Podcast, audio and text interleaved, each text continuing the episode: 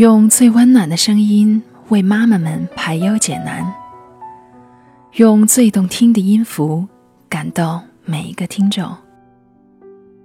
各位朋友，大家好，欢迎聆听妈妈 FM，更懂生活，更懂爱。我是主播雨涵。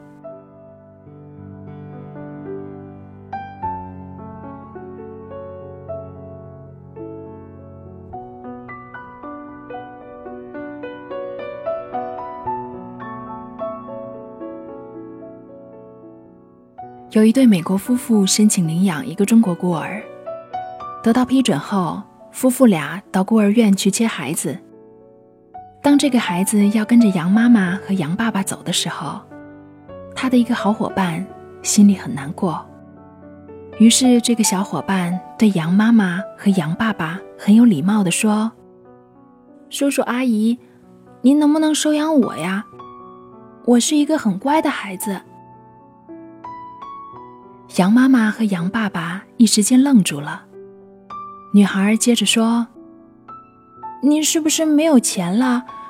不要紧，我会干很多活儿。”杨妈妈和杨爸爸被感动了，他们说：“好孩子，我们回国就递交申请，你一定等着我们，好吗？”女孩笑了：“谢谢您，再见。”说着，就跑进屋里玩了。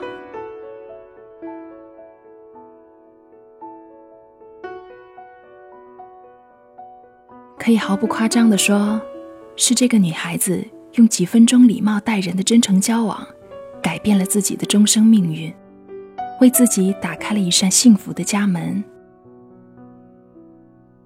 举这个例子，只是想与家长朋友达成一个共识。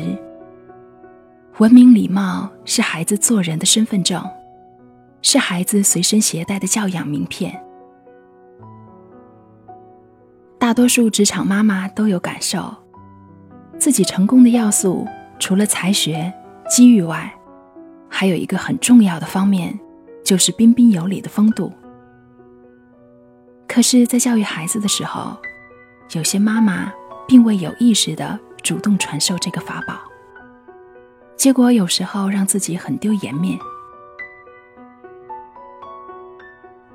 在孩子的健康成长过程中，有很多重要的事情都要认真对待，不得马虎。但唯独礼貌待人，里面既没有难以理解的深刻道理，也没有操作太复杂的技术要领，都是一桩桩举手之劳，顺便顾及的小事。于是很容易被父母误解为属于不拘小节之列。礼貌待人的教育确实具有简单易懂和简单易行的特点，但是要养成礼貌待人的良好习惯，进而形成文明礼貌的美德，父母就必须要把它当做一件大事来看待，而且要长期不懈地坚持下去。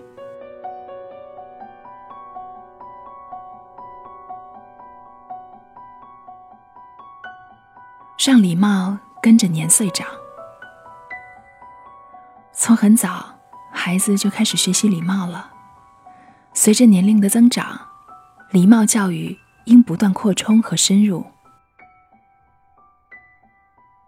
零到一岁，孩子虽然还不能说出确切的礼貌用语，但已对父母的礼貌行为产生浓厚的兴趣，因为礼貌是一种亲善行为。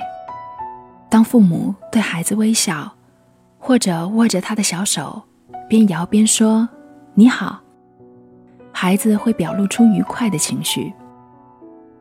观察久了，他会模仿成人的样子，露出灿烂的笑容。有时也会摆摆手，表示友好。因此，父母不要以为孩子不会说话而忽略对他的礼貌教育。一到三岁，孩子已经能说出“谢谢”“你好”“请”“欢迎”“对不起”“再见”之类比较简单的礼貌用语。父母可以根据情境教会孩子使用这些词汇。有的孩子语言发展稍稍缓慢一些，但并不影响他对礼貌的理解与学习。父母不妨用肢体语言示范一些礼仪，例如作揖表示你好和谢谢，拍手表示欢迎，用鞠躬表示请进等等，都是在进行礼貌教育。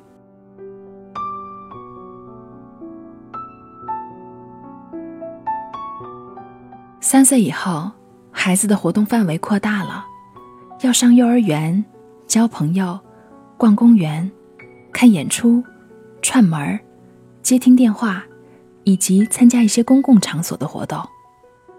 对礼貌的理解和学习也大大丰富起来，可以同时用语言、动作和表情表示各类场合的礼仪。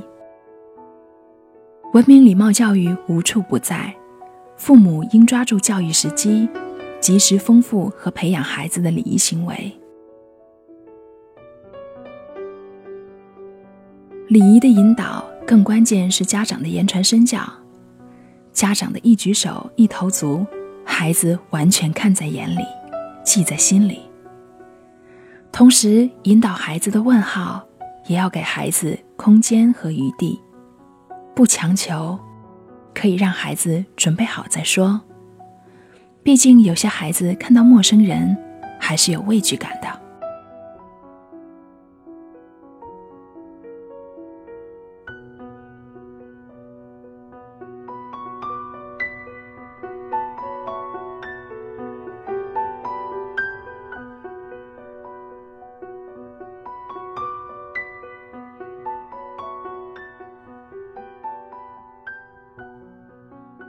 以上就是我们今天分享的文章，给孩子携带的教养名片。如果你喜欢我们的栏目，可以关注微信公众号，搜索“妈妈 FM”，或下载“妈妈 FM” 客户端，收听更多精彩节目。我是雨涵，感谢您的收听。